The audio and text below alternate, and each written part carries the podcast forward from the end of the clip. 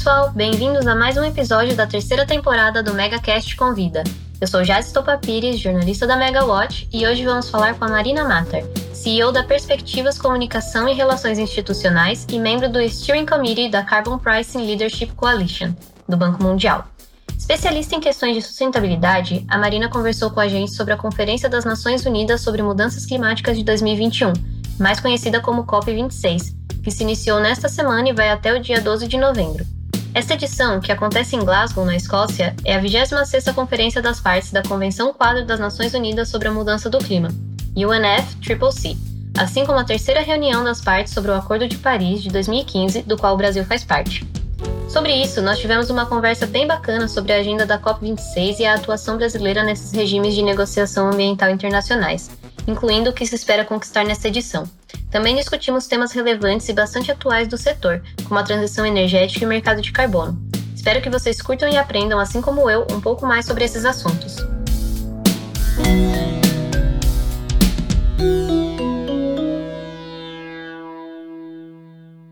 Boa tarde, Jade. Sou Marina Mater. Eu sou fundadora e CEO da Perspectivas, que é uma consultoria de comunicação e relações institucionais, e também sou membro da Carbon Pricing Leadership Coalition do Banco Mundial, na governança desse grupo, né? E também sou secretária executiva da Frente Parlamentar pelo Brasil Competitivo e em alguns outros projetos. Aí tenho acompanhado aí bastante tema de economia de baixo carbono já há alguns anos. Eu gostaria de começar pedindo para você fazer um breve histórico sobre a atuação brasileira nos regimes de negociação ambiental internacionais, mais ou menos assim, como o Brasil costuma se portar, os nossos temas de maior interesse nesse âmbito e quais as principais mudanças que temos visto nos últimos anos em relação à nossa postura que já tinha sido consolidada, né? Então, Jade, eu já acompanho a Conferência Mundial do Clima há alguns anos, participei das últimas quatro conferências, inclusive nessa última que teve em Madrid, já com o governo Bolsonaro, né? O Brasil, desde o início, teve sempre uma participação bem de relevância assim, nas negociações da COP, principalmente no governo Dilma, depois Temer, mas a gente assumiu uma meta bastante ambiciosa no Acordo de Paris. Né? Mas recentemente a gente teve também a cúpula do clima, organizada pelo presidente Joe Biden em abril, e nessa cúpula a gente ainda intensificou a meta de redução de emissões aqui do Brasil. A redução ela ficou em 43% das emissões e zerar o desmatamento ilegal até 2030 e atingir a neutralidade climática até 2050. Então, a meta que já era ambiciosa do Brasil, ela foi ainda intensificada. Os outros países da cúpula também ampliaram a meta deles, como os Estados Unidos, a China, a Rússia. A China, por exemplo, eles se comprometeram a zerar o consumo de carvão mineral como fonte energética até 2030, que é um baita desafio também para a China. O Brasil, a gente sempre teve uma delegação muito grande, principalmente no governo anterior. E aí, na última conferência que eu participei também, acompanhei o trabalho que foi liderado na época pelo ministro Ricardo Salles, que ele foi o, o chefe da delegação, né? E as negociações acabaram com relação ao artigo 6 do Acordo de Paris, que trata do mercado de carbono. E nessas negociações, assim, eu acompanhei muito de perto, porque eu estava lá, né, o ministro sempre recebendo todos os brasileiros que estavam lá, e ele sempre fazia questão de ouvir a, a posição do setor privado, das ONGs, ele sempre, todo final de tarde praticamente, a gente tinha reunião com ele e ajudava e, levava o nosso posicionamento. Então ele sempre foi muito aberto durante a COP. E a, a impressão que eu fiquei, que vi lá de perto, ele defendeu muito bem o Brasil lá na época. Ele estava com uma postura muito firme nas negociações que às vezes acaba prejudicando, né? Ter uma postura tão firme, mas ele foi muito firme e defendeu o Brasil, principalmente com relação aos países desenvolvidos, né? Porque o que ele sempre disse é que os países desenvolvidos tinham aquele compromisso de investir nos países em desenvolvimento para ajudar na redução das emissões, mas que esse orçamento nunca apareceu. Então, o que ele sempre insistiu na última COP é que enquanto a gente é rico em energia limpa, a gente tem uma meta ambiciosa. Hoje, praticamente 3% das emissões globais são do Brasil, é muito baixo em comparação a alguns outros países. E a gente tem 80% de fonte de energia limpa, né? Então, somos também um potencial muito grande nessa parte de energia eólica, energia solar. Temos o, o biodiesel, né, etanol, enfim, a gente tem muitas soluções no Brasil e tem a floresta ainda preservada, né, em comparação com outros países que já nem tem mais a floresta. Então, assim, eu entendo muito a postura como o governo brasileiro defendeu essas negociações. Eu acho que está no momento que a gente está discutindo o artigo 6 que vai estabelecer as regras do mercado de carbono. E isso impacta na competitividade dos países. Então, até certo ponto, eu concordo que a gente tem que ser firme mesmo numa negociação.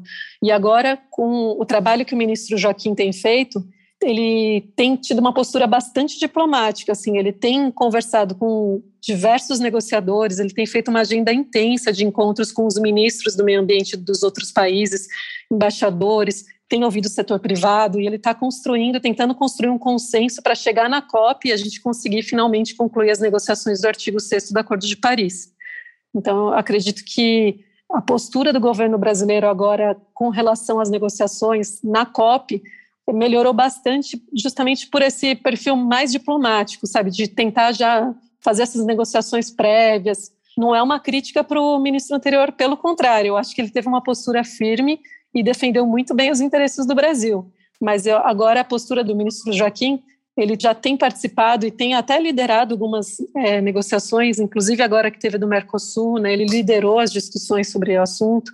Então, a, o Brasil mudou a postura. Esse ano a gente vai ter a, o maior espaço do governo brasileiro na COP, vai ser esse ano, o stand lá, né, onde a gente tem apresentações do setor privado. Então, eles ampliaram, vão ter o maior stand físico dentro da COP também fizeram uma parceria com a CNI, a Confederação Nacional da Indústria, que ofereceu o estúdio deles aqui do Brasília, na sede da, da CNI, para realizar a transmissão diária, simultânea de casos brasileiros. Então, eles têm feito esse esforço para conseguir viabilizar, apresentar soluções do Brasil, né, fazendo parceria com o CNI, ouvindo o setor privado, já fazendo negociações prévias. Eu acho que a gente está com uma, uma postura bastante interessante para essa nova edição da COP.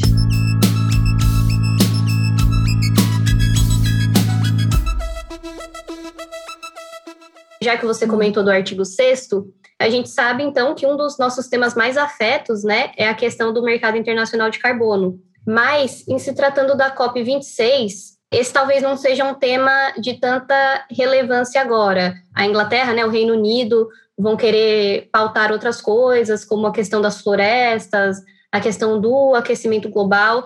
Só que para o Brasil é um tema muito importante, né? Você vê o país discutindo essa questão de uma forma paralela na conferência ou você acha que vai conseguir dar um destaque para essa questão? E quais seriam as nossas pautas em relação a isso mesmo? Então, o mercado de carbono, as discussões sobre precificação de carbono e regras para o mercado de carbono global é uma das principais estratégias para ajudar os países a reduzir as emissões e atingir a meta do Acordo de Paris. Então, com certeza vai estar entre os temas mais discutidos na COP. Né? Tem outros temas, como é, reduzir o desmatamento, a questão da redução do metano, da emissão de metano. Tem também a discussão para acabar com o uso de carvão, que, que é um tema que também tem sido, principalmente a China tem sido bastante pressionada nesse assunto. Mas a questão do mercado de carbono é imprescindível a gente conseguir concluir as negociações nessa COP. E aí, dentro dessa discussão de mercado de carbono, tem vários temas muito delicados que o governo está já bastante atento desde a última COP e continua bastante atento, que é desde o debate com relação à dupla contagem de redução de emissões, né, que está no artigo 6 também, porque não tem ainda um consenso sobre quem que deve contabilizar essa redução, se o país comprador do crédito proveniente de um projeto que foi realizado fora de suas fronteiras, ou se quem contabiliza é o país que desenvolve o projeto gerador do crédito. Enfim, tem também a questão na última COP, na COP de Madrid, teve também uma discussão forte sobre a possibilidade que os países troquem entre si os chamados resultados de mitigação internacionalmente transferidos. E ainda não teve esse, consenso. A gente tem a expectativa de continuar a negociação para eles definirem, né, que uma vez que for regulamentado isso, a gente consegue avançar bastante na discussão também do mercado de carbono o governo federal, a gente tinha um projeto aqui, uma parceria com o Banco Mundial, que chama Partnership for Market Readiness, que é o PMR, que foi um projeto que já foi concluído, levou alguns anos para desenvolver esse projeto, é uma parceria do Banco Mundial com ministérios da economia do mundo todo, e, e nesse projeto eles estudam qual seria o melhor instrumento de precificação de carbono para cada país. Aqui no Brasil foi concluído que o melhor instrumento seria de mercado de carbono. Que é também o sistema que é muito apoiado também pela indústria, né, o mercado de carbono regulado, através de um sistema de comércio de emissões sob a ótica de cap and trade, que é colocar um limite, né, que é um cap de emissões que podem ser emitidas, e depois colocar o que a indústria conseguir emitir menos do que esse cap, ele tem esse crédito para comercializar esse crédito de carbono. Tem muita discussão no Brasil, no executivo rolando, no, no legislativo também tem um projeto de lei super importante, o 528 desse ano, que é, foi apresentado pelo deputado Marcelo Ramos, que é o primeiro vice-presidente da Câmara, que é um projeto que também institui o mercado brasileiro de redução de emissões e regulamenta a compra e venda de créditos de carbono no Brasil. E até eu tinha ouvido que tinha uma expectativa deles concluírem a votação desse projeto na Câmara ainda antes da COP. Então, é um tema que está acelerado, assim, é, ganhou uma força maior aí nesses últimos anos. É, os países estão cada vez mais implementando instrumentos de precificação de carbono, mesmo não tendo ainda concluído as negociações do, do artigo 6 que estabelece as regras do mercado de carbono. E o interessante também, teve um relatório do Banco Mundial que foi publicado recentemente, e que, apesar da crise da pandemia, eles viram que entre 2020 e 2021 teve um aumento de instrumentos de precificação de carbono no mundo de 15,1% para 21,4%. Então, muito disso também pelo instrumento de precificação de carbono que foi implementado na China, que era um que estava já sendo discutido há anos, e eles acabaram implementando, que é um ETS, né, Emissions Trading System. Então, teve um avanço mesmo nesse período aí de pandemia. A gente hoje no mundo tem 64 iniciativas implementadas de precificação de carbono já no mundo. Aqui no Brasil a gente tem algumas iniciativas como o Renova Bio, que já comercializa CBIOS, né, que são os créditos que são gerados nesse programa, que é uma iniciativa voluntária que já foi regulamentada. Então a gente tem o potencial de ter créditos de carbono muito mais baratos do que em vários países. É uma oportunidade boa para o Brasil também. Quando a gente começar quando tiver esse mercado regulado para comercializar créditos de carbono, o Brasil pode sair muito na frente, porque a gente tem créditos baratos no Brasil, em comparação com o valor dos créditos na Europa, por exemplo. E outro tema interessante nessa COP, além dessa discussão do, do mercado de carbono, que eu acho que vai ser um dos principais temas que vão ser discutidos lá no, na conferência, pela parte do governo brasileiro, vocês viram que o governo acabou de anunciar o plano de crescimento verde. Né? E a ideia é lançar esse plano lá na COP mesmo. E o objetivo é que o plano tenha, pelo que o ministro Paulo Guedes falou, o plano vai ter 2,5 bilhões de investimento em dólares é, em infraestrutura de economia verde. Então, também é uma iniciativa interessante do governo brasileiro para mostrar para a comunidade internacional que o país tem sim investido em infraestrutura para a economia verde.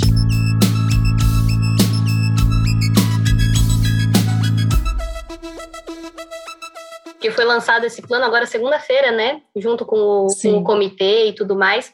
Você comentou um pouco, né, da atuação do governo brasileiro, tanto de forma nacional quanto perante a comunidade internacional, né? Como que o, os ministros do meio ambiente têm agido e tal. No início desse ano, o Brasil foi um dos países escolhidos pela ONU para liderar o diálogo de alto nível sobre energia, né, sendo selecionado como líder do tópico específico de transição energética. Nesse sentido, assim, por tudo que a gente tem visto de questão de desmatamento, de queimada de florestas, de alguns programas de incentivo para uso de carvão mineral no sul que estão tentando voltar, você vê o Brasil como um país apto, de fato, a liderar esse diálogo internacional, seja na COP, seja assim ao longo do ano? Com certeza, acho que faz todo sentido, porque o Brasil já é uma potência em energia limpa.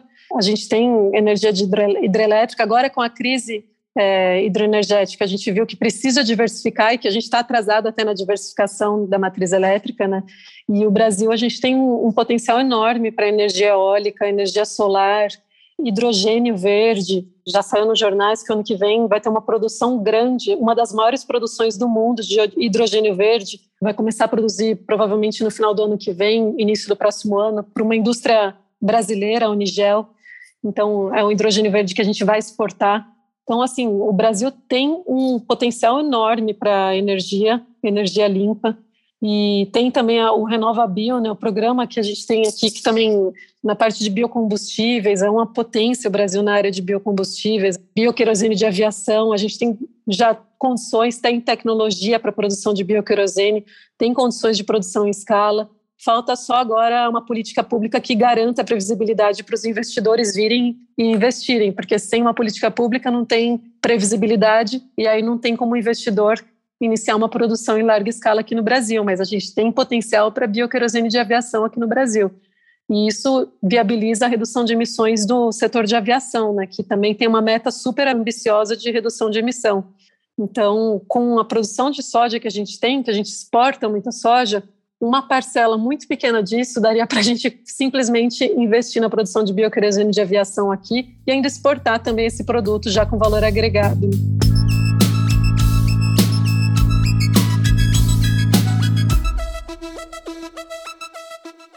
Você falou um pouco de alguns dos temas principais que vão ser discutidos, como a questão do mercado de carbono. Quais outros temas são relevantes para essa edição? Se você puder destacar também os temas que são mais relacionados à energia renovável, combustíveis alternativos, e também como que você acha que o Brasil vai se inserir nessas pautas específicas de energia?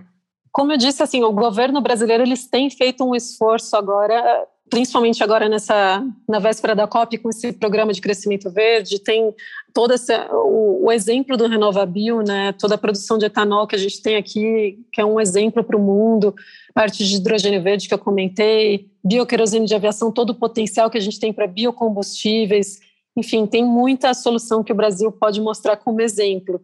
Além disso, o próprio ministro Joaquim, ainda na época quando ele era secretário, ele criou o programa Floresta Mais, que inclusive uma das áreas desse programa é Floresta Mais Carbono, que também é uma iniciativa do governo federal para reduzir as emissões e para reduzir o desmatamento. Tem também aquele programa Adote um Parque do governo federal. A informação assim que eu tenho é que não só o ministro Joaquim vai participar da COP, outros ministros também devem participar. O Bento Albuquerque está super engajado também, a ministra Tereza Cristina, tem vários outros ministros engajados nessa discussão.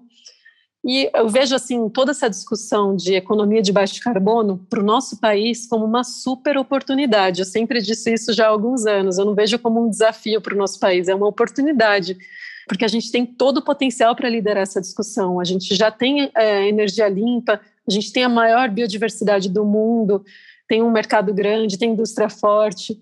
E a gente tem esse potencial para gerar energia limpa, né? para gerar soluções de baixo carbono. Agora, com essa planta que eu comentei com vocês que a partir do ano que vem a gente deve ter uma das maiores produções do mundo de hidrogênio verde, que é um tema também que está super em alta, né, uma demanda cada vez maior no mundo, e também com o potencial de ter crédito de carbono com um valor muito mais baixo do que em vários países, inclusive da Europa. E sem contar o nosso potencial em gás natural, né, que também viabiliza a energia mais limpa, né? A gente tem agora o projeto, o PL do gás que foi aprovado, virou lei para abrir o mercado de gás e ter mais gás com custo competitivo, isso também vai, vai ajudar a ter energia mais limpa.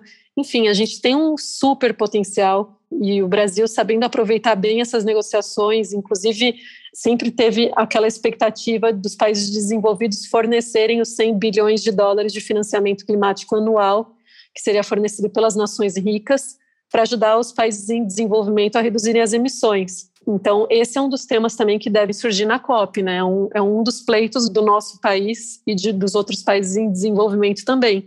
É que esse orçamento, esse fundo que os países ricos já tinham concordado de 100 bilhões de dólares de financiamento climático anual, que ele realmente seja realizado, né? Porque até hoje a gente ainda não recebeu esse financiamento.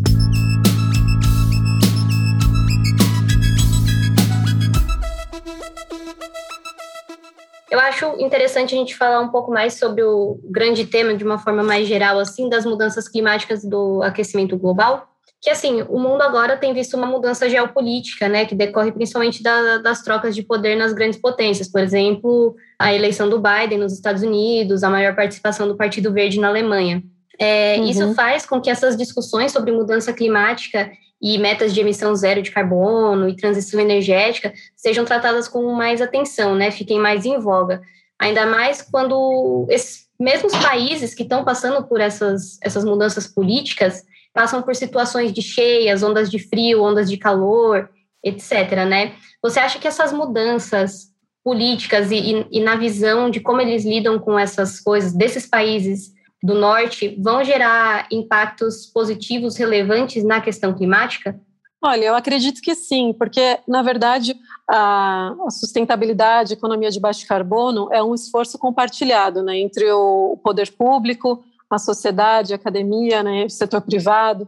Então, quanto mais forte a pressão da sociedade por políticas climáticas mais robustas, maior vai ser a pressão no poder público e também no, no setor privado para criar soluções. Você disse muito bem que até a eleição do Joe Biden a gente pôde observar nessa mudança e também agora na, nas eleições na Alemanha, né, que o Partido Verde acabou ganhando um espaço muito grande e que até eu acho assim que a impressão que passou é que esse tema cresceu muito na véspera das eleições da Alemanha, né? Porque tiveram as enchentes na Alemanha e aí até o tema da mudança climática acabou ganhando muita força. Mas o que é importante também destacar é que mudança climática sempre existiu, né? Não é, não é uma novidade agora, um fenômeno novo. As populações sempre se deslocaram para se adaptar à mudança do clima, sempre existiu mudança climática. O, o, ponto é que, até um ponto que o IPCC apresentou um relatório recentemente, é que com a revolução industrial, ou seja, os fatores antropogênicos, né, a influência do homem, acabou intensificando os efeitos da mudança do clima. Então, a gente tem visto impactos cada vez maiores. O aquecimento global, a gente já tem visto o resultado disso, né? Os eventos climáticos adversos, eles estão bem mais intensos do que há um tempo atrás. Então, concordo que pode ter sim uma mudança no perfil dos eleitores também aqui, como a gente observou na Alemanha, como a gente observou na, nos Estados Unidos, mas também é, aqui no Brasil a gente também tem que considerar que a gente está hoje com milhões de desempregados, né? A gente está vivendo uma crise que é muito também do impacto da pandemia, né? No, que é um problema, um desafio global, não só no Brasil. O mundo vive uma crise agora como resultado da pandemia.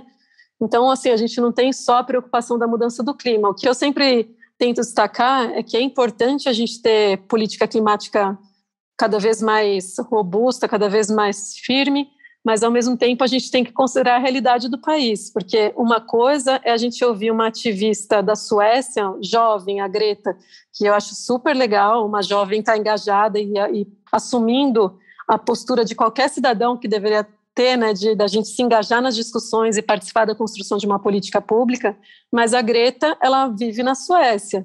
Ela não sente os impactos da mudança do clima como alguns jovens do nosso país sentem no sertão nordestino, mesmo jovens da África do Sul, ou mesmo jovens na China, ou em países insulares, né, Tuvalu, Kiribati, países que ilha, estados ilhas que estão já sentindo o impacto do aumento do nível do mar.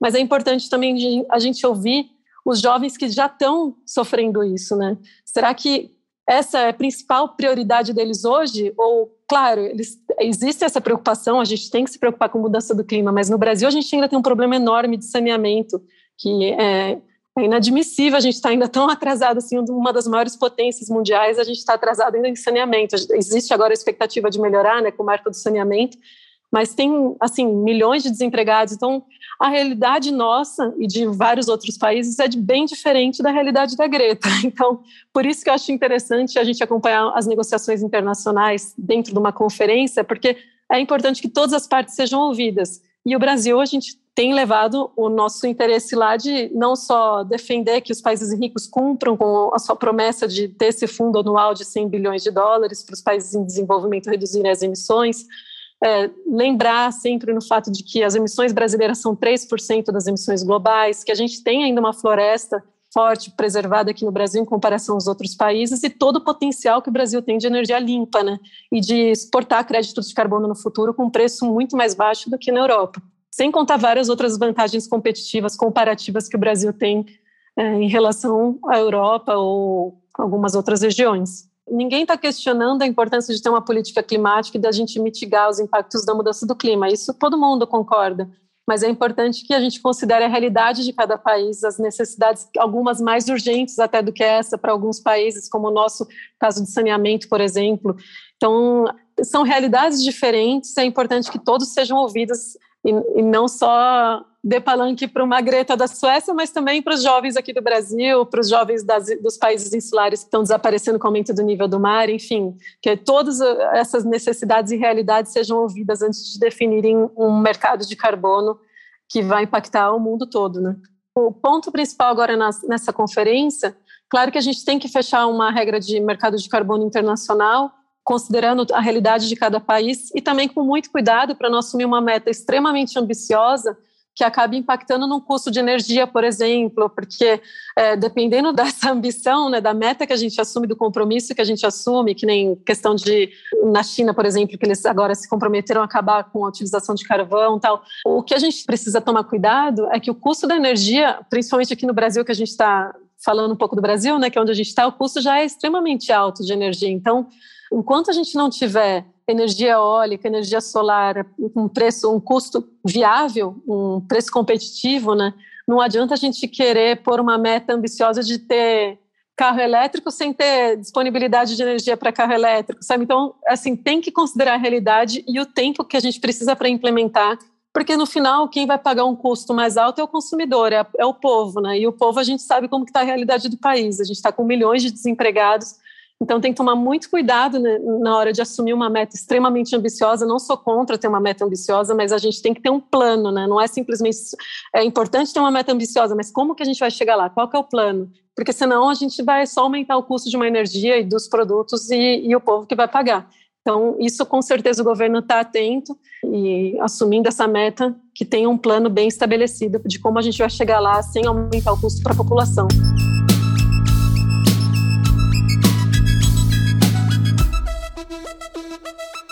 Legal, Marina, muito obrigada. Queria agradecer a sua disponibilidade, a sua participação aqui no nosso podcast e também te desejar uma boa COP. Obrigada, Jade, para todos nós, né? Que o resultado seja muito positivo para a gente e para todo mundo aí. Obrigada pela oportunidade, foi um prazer falar com você.